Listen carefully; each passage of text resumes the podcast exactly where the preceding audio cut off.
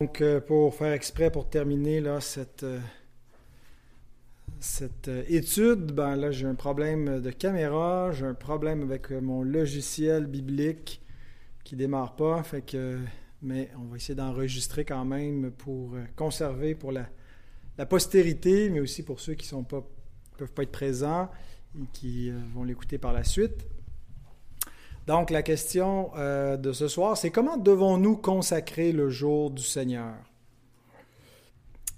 Le jour du Seigneur se prépare intérieurement et extérieurement afin que nous puissions librement prendre plaisir en Dieu par le culte et l'observance d'un saint repos en communion avec l'Église. Alors quelqu'un pourrait dire que tous les jours sont au Seigneur, euh, et qu'il n'y en a pas un plus qu'un autre. Euh, c'est vrai que tous les jours sont au Seigneur, mais tous les jours ne portent pas son nom de la même façon. Tous les jours ne sont pas appelés jour du Seigneur. Et donc, si un jour qui est appelé ainsi, c'est que c'est un jour spécial qui lui est consacré. Et euh, ben, ce jour-là sert de moyen de grâce. Les moyens de grâce sont les, les ordonnances que Dieu a données, qui sont des moyens finalement pour nous donner d'être en communion avec Dieu et pour recevoir sa grâce. Donc, le jour du Seigneur sert à rafraîchir notre âme, à porter notre esprit vers les choses d'en haut, nous attacher au Seigneur. Euh, il, est, euh, il est là pour euh, finalement nous garder aussi comme pèlerins alors qu'on est en route vers une cité céleste et qu'on euh, peut facilement oublier qu'on est des voyageurs sur la terre et vivre en s'installant ici-bas comme si toute notre vie était dépendait des choses de la terre.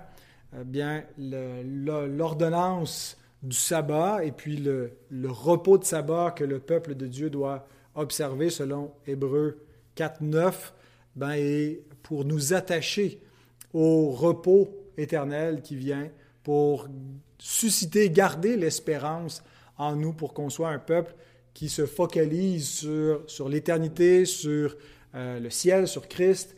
Alors c'est vraiment un moyen de grâce pour nous garder qui va donner du rafraîchissement à notre âme. Un des textes clés euh, qui nous parle de, l'effet du sabbat, c'est dans Ésaïe 58, 13 à 14. Si tu retiens ton pied pendant le sabbat pour ne pas faire ta volonté en mon saint jour, si tu fais du sabbat tes délices pour sanctifier l'Éternel en le glorifiant, et si tu l'honores en ne suivant point tes voies, en ne, en ne suivant point tes voies, en ne te livrant pas à tes penchants et à de vains discours, alors tu mettras ton plaisir en l'Éternel. Je te ferai monter sur les hauteurs du pays, je te ferai jouir de l'héritage de Jacob, ton père, car la bouche de l'Éternel a parlé. Donc il y a vraiment une bénédiction pour l'âme euh, lorsque on, renonce à nous-mêmes pour nous consacrer à notre Dieu et prendre plaisir en son saint jour, euh, trouver notre joie en lui. Euh, ben Dieu va nous faire monter sur la montagne en quelque sorte spirituellement ou nous montons, et c'est ce que l'Épître aux Hébreux nous dit, qu'on s'est euh, approché de Dieu euh, par le, mont Sion, une montagne spirituelle, mais lorsque nous venons dans sa présence, il y a cette idée partout dans l'Ancien Testament de, euh, où on s'approche de Dieu en montant sur une montagne, le temple est sur une montagne, qui montera la montagne de l'Éternel? bien, dans cette promesse d'Ésaïe, c'est un petit peu ça qui nous est dit que c'est par ce moyen de grâce où ben, on est euh, on vient à la montagne de Dieu. Alors le dernier paragraphe qu'on va voir de la confession de foi sur le culte religieux et le jour du sabbat parle spécifiquement du jour du sabbat et comment consacrer ce jour-là en euh, soulevant quatre questions. Un, la préparation nécessaire. Deux, l'observance du repos. Trois, les cultes publics et privés. Et quatre, les œuvres de nécessité et de miséricorde. je vais les redonner à mesure qu'on va les voir ces quatre points-là, mais lisons le paragraphe 8.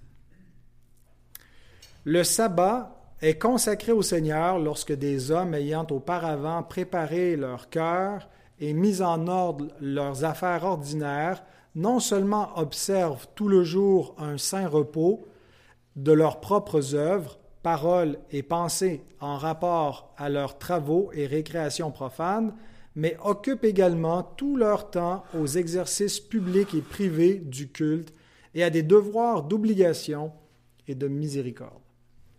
Donc la première chose, c'est la préparation nécessaire. La consécration du sabbat commence pas le jour du sabbat, mais avant le jour du sabbat, euh, où euh, pour pouvoir finalement observer ce jour-là, ben, il faut se préparer, il faut faire une préparation pour avoir une observance de sabbat qui soit adéquate.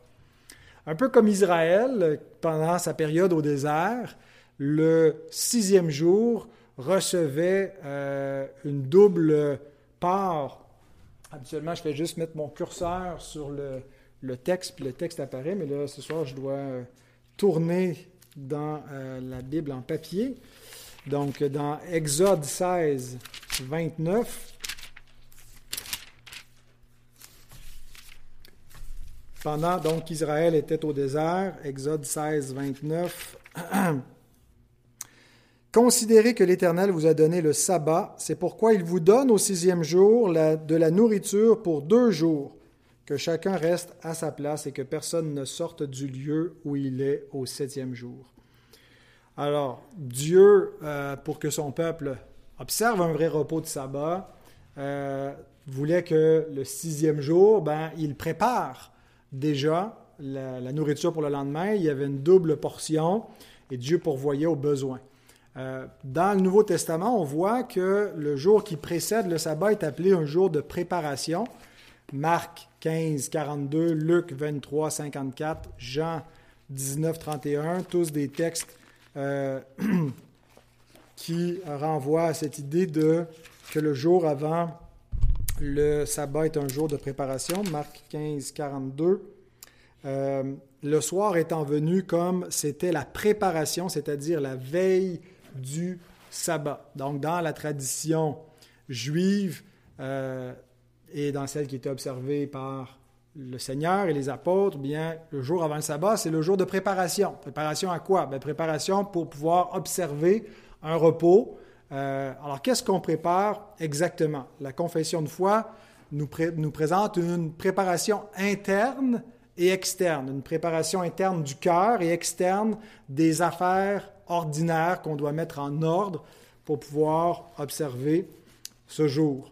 Alors la prière interne euh, du cœur, la, pardon, la préparation interne du cœur se fait dans la prière, dans la méditation de la parole. C'est une des raisons pourquoi on envoie, par exemple, les informations concernant le culte pour que chacun puisse préparer son cœur, puisse anticiper, lire le texte et méditer et prier et euh, connaître d'avance les chants, ainsi de suite. Donc, il fait une préparation intérieure. C'est la seule façon vraiment de, pleinement bénéficier du culte, c'est si on y arrive préparé. C'est pour ça aussi qu'on recommande aux gens d'arriver quelques minutes à l'avance pour justement, euh, avant d'entendre la sainte convocation de la parole de Dieu, bien qu'il y ait un temps de préparation intérieure. Mais cette préparation-là commence déjà la veille, hein, à l'heure du coucher et le matin, dans nos, dévotions. Euh, donc, on prépare notre cœur. Mais on prépare pas seulement l'intérieur, on prépare aussi l'extérieur donc dans la mise en ordre des affaires ordinaires. Donc, ça veut dire finir les, tâches euh, qu'on pourrait avoir à faire pour ne pas être accaparé par des préoccupations ou par des tâches euh, qui nous incombent arriver au jour du Seigneur. Euh, ça implique aussi parfois une préparation nécessaire pour jouir pleinement du jour du Seigneur. Que ce soit faire un peu le ménage de la maison, ça va être plus agréable de se reposer chez soi si c'est pas tout à l'envers, que ce soit de prévoir la nourriture, surtout si on veut recevoir, ben, on a préparé la veille euh, la nourriture, ou en tout cas prévu ce qu'on va manger. Nous, souvent, on dit à nos enfants le soir, quand ils vont se coucher le samedi soir, ils préparent leurs vêtements pour le lendemain, pour pas qu'il y ait une, séance d'essayage de, et d'habillage, mais que tout soit déjà prêt. S'il y a du repassage à faire, euh, ben, c'est déjà tout fait, c'est déjà tout prêt. Euh, et l'idée, l'objectif, c'est de pouvoir se consacrer librement de corps et d'esprit au Seigneur en ce jour qui est le sien, et d'en faire un délice pour notre âme et un rafraîchissement pour notre corps. Donc, premier point, la préparation nécessaire. Deuxième euh, question que la confession aborde, c'est l'observance du repos. Le mot sabbat a le sens d'une cessation. On cesse quelque chose. Alors, ce n'est pas l'idée qu'il y a euh, un jour dans la semaine où on est oisif, on ne fait rien. Euh, c'est qu'on cesse nos activités pour pouvoir nous consacrer à celles de Dieu, à d'autres activités. Ce n'est pas qu'on fait rien, c'est qu'on abandonne nos voies pour les voies du Seigneur, nos préoccupations pour s'occuper des choses du royaume. Alors, euh, on met de côté nos travaux et nos récréations profanes. C'est pas simplement qu'on arrête de travailler pour pouvoir finalement jouer au, Monopoly ou jouer aux cartes. Ou, c'est un sacrilège de le faire, mais l'idée c'est que euh, vous avez six jours pour faire tous vos travaux, pour vous occuper de vos hobbies, de vos intérêts. Mais on met de côté nos travaux et nos récréations profanes, dit la confession de foi. Profane, c'est pas dans le sens que c'est impur, c'est dans le sens que c'est le, terme dans le, texte original en anglais, c'est worldly. Euh, les choses qui appartiennent au monde, euh, pas dans le sens euh, mondain où, on est où c'est mauvais, mais dans le sens des, obligations de la, vie terrestre, de la vie ici-bas, où on essaie de mettre tout de côté, autant nos activités que nos pensées en lien avec ces choses-là, nos préoccupations pour ces choses-là et nos paroles. Euh, c'est-à-dire que dans nos conversations, on laisse ça de, côté. Ça reflète un petit peu ce qu'on avait lu dans Ésaïe 58, 13. Si tu euh, retiens ton pied pour ne pas faire en cinq jours ta volonté, pour ne pas te donner à des paroles, des paroles profanes. Je ne me souviens pas c'est quoi le, texte euh, exactement qu'on a lu, mais c'est finalement que notre conversation est redirigée vers d'autres paroles. Est-ce que ça veut dire qu'on ne peut pas parler de la job euh, ou de, de Noah Bill dimanche avec des frères et des sœurs? C'est pas qu'on ne peut pas mentionner ça, mais c'est que c'est pas ça qui est au centre de notre intérêt le dimanche. C'est pas grave si euh, on, vient avec nos, euh, avec nos récréations ou nos, nos, hobbies, ou, mais si c'est juste ça qui est au centre de notre dimanche, ben on ne le consacre pas exactement de la bonne façon. Le centre, c'est le Seigneur. Euh, et donc, on ne devrait pas euh, voir le dimanche comme l'occasion de profiter d'un jour de congé pour faire du rattrapage dans nos tâches domestiques euh, ou pour pouvoir gagner plus d'argent ou pour pouvoir faire nos courses ou même étudier si on est un étudiant.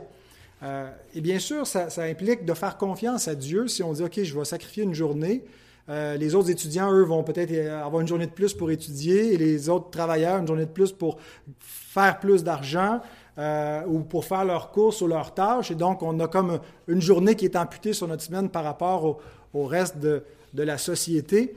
Euh, mais si on fait confiance, Dieu va pourvoir. Exactement comme avec, avec la manne, Exode 16, 5.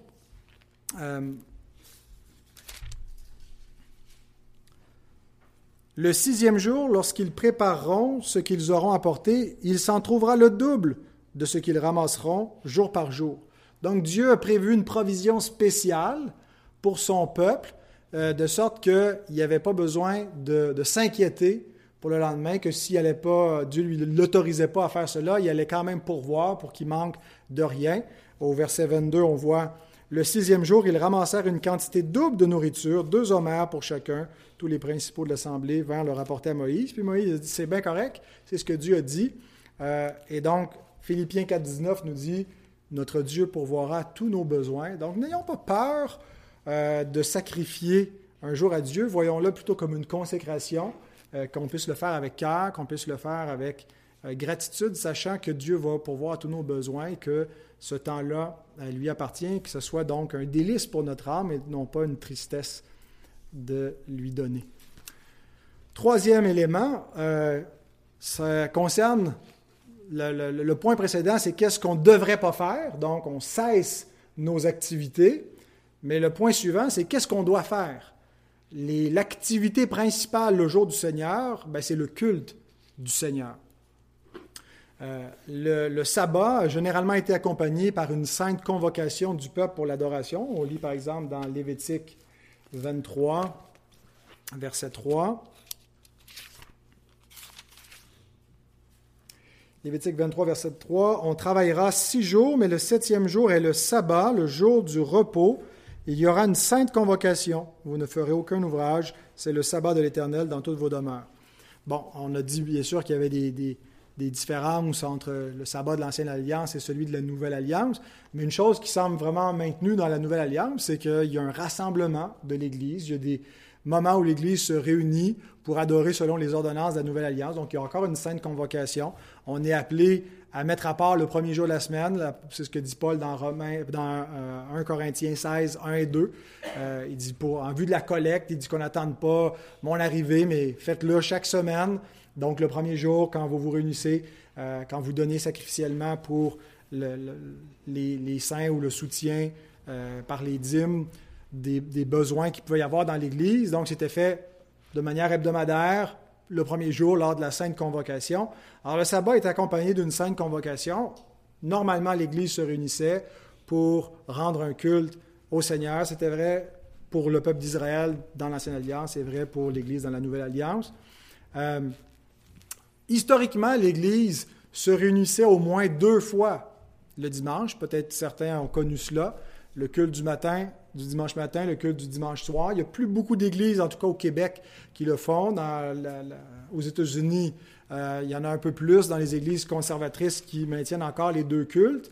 Euh, mais euh, donc, c'était parce qu'on considérait que les, assemblées publiques étaient le lieu par excellence pour rencontrer le Seigneur. Mais la confession de foi met de l'avant que ce n'est pas seulement que dans les assemblées publiques, euh, dans la réunion de toute l'Église qu'on euh, on se consacre aux exercices du culte, mais aussi dans les cultes en privé, que ce soit seul, que ce soit en famille, que ce soit avec d'autres croyants ou d'autres familles.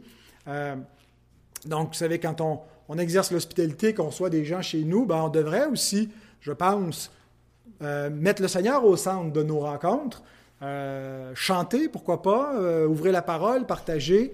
Euh, et euh, sans nécessairement faire euh, tous les éléments qu'on retrouve dans un culte, qu'il y ait des éléments du culte chrétien qui soient faits pendant qu'on est entre frères et sœurs. tout le monde on prie avant de manger, mais pourquoi pas donc avoir d'autres aspects liés à l'adoration lorsqu'on se réunit.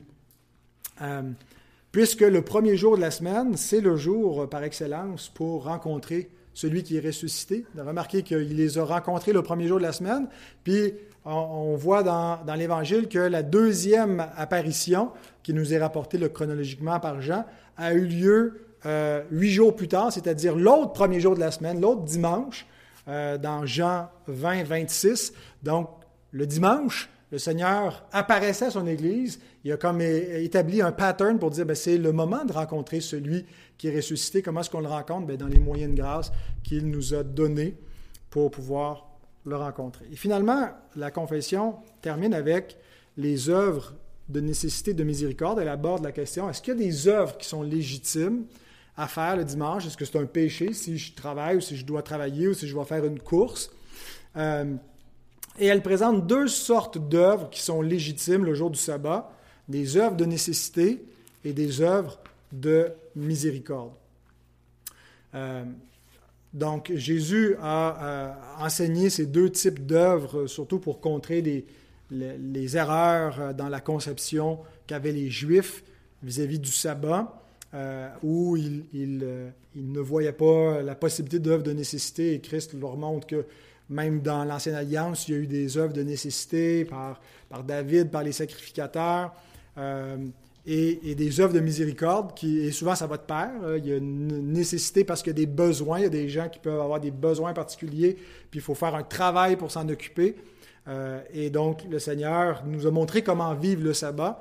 Alors, si on regarde comment Christ agissait lors du sabbat, on voit comment on devrait agir nous-mêmes en ce jour dont il est le Seigneur. Il est appelé le Seigneur du sabbat. Et un des, épisodes qui nous montre euh, conjointement ces deux types d'œuvres de nécessité et de miséricorde.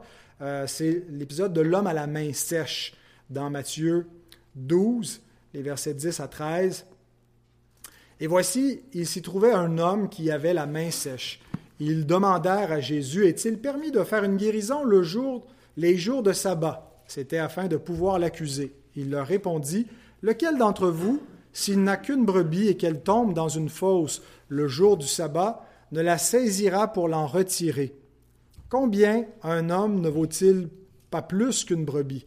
Il est donc permis de faire du bien les jours de sabbat. Alors il dit à l'homme, étends ta main. Il l'étendit et elle devint saine comme l'autre. Matthieu 12, versets 10 à 13.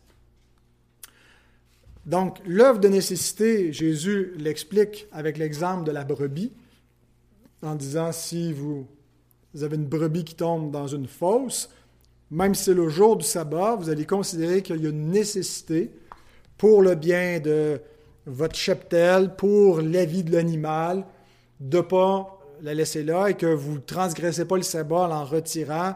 Il y a une urgence. Donc, il y a une œuvre de nécessité. Mais le même principe d'œuvre de nécessité s'applique euh, dans d'autres occasions. Par exemple, la nécessité de se préparer à manger. Lorsque euh, les disciples, un jour de sabbat, se trouvent dans un champ, prennent des épis, euh, froissent le grain, les Juifs observent ça en disant ben, Vous avez transgressé le sabbat parce que vous avez fait une œuvre qui n'est pas légitime.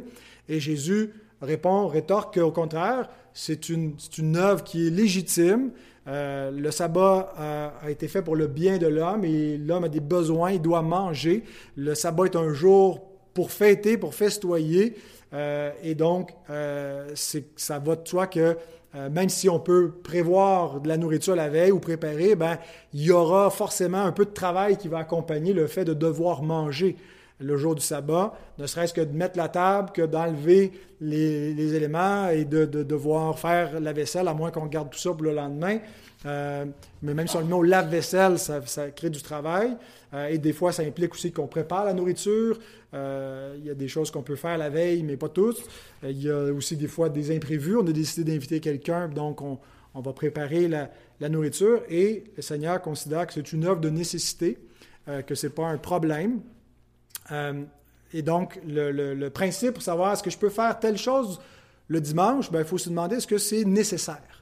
Est-ce que ça peut attendre? Est-ce que je suis obligé de tondre mon gazon aujourd'hui? Est-ce que c'est si je pars en voyage pour deux mois, le lendemain, j'ai pas eu le temps de le faire, puis que là, il est dû, puis OK, c'est une œuvre de nécessité.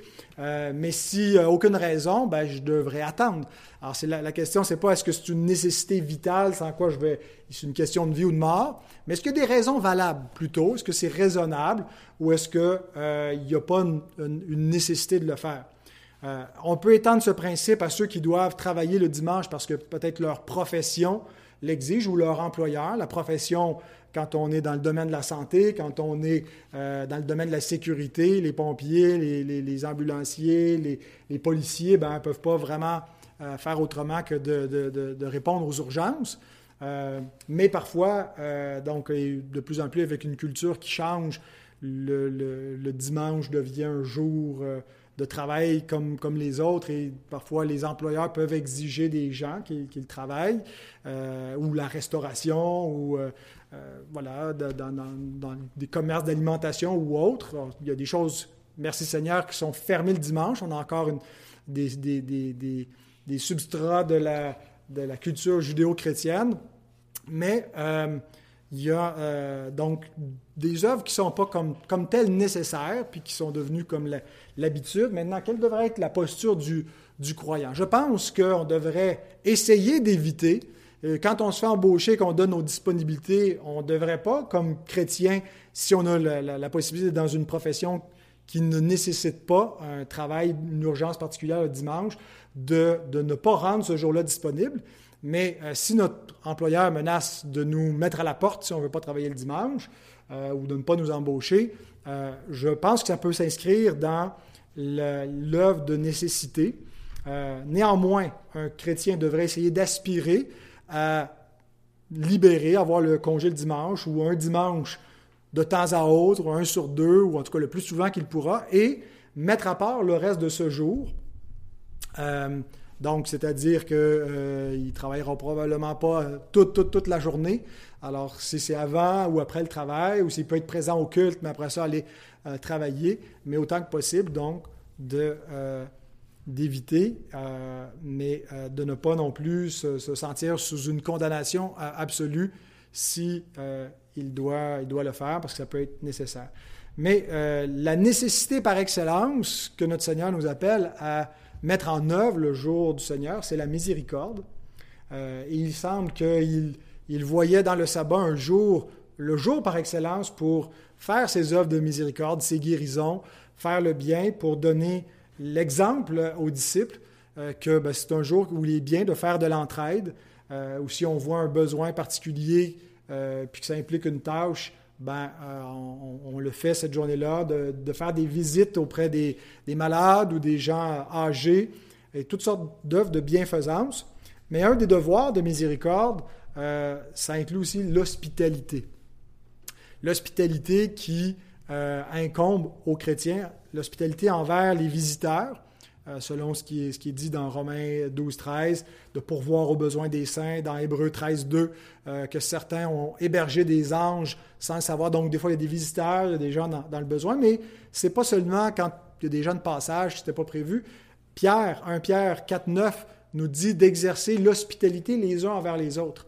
Euh, l'hospitalité, c'est l'amour des étrangers. Donc, on, est, on est appelé à exercer le devoir qu'on doit aux étrangers, mais envers les frères et sœurs qui ne sont pas des étrangers, qui sont des gens euh, de la même assemblée. Et donc la communion fraternelle qui généralement découle de ces moments d'hospitalité, ces moments où on ouvre notre maison, où on visite la maison d'un frère, d'une sœur, euh, d'une autre famille, c'est certainement l'une des meilleures façons de consacrer le reste du jour dominical après le culte en assemblée euh, et c'est une belle façon de, de s'édifier certainement de consacrer le jour du Seigneur.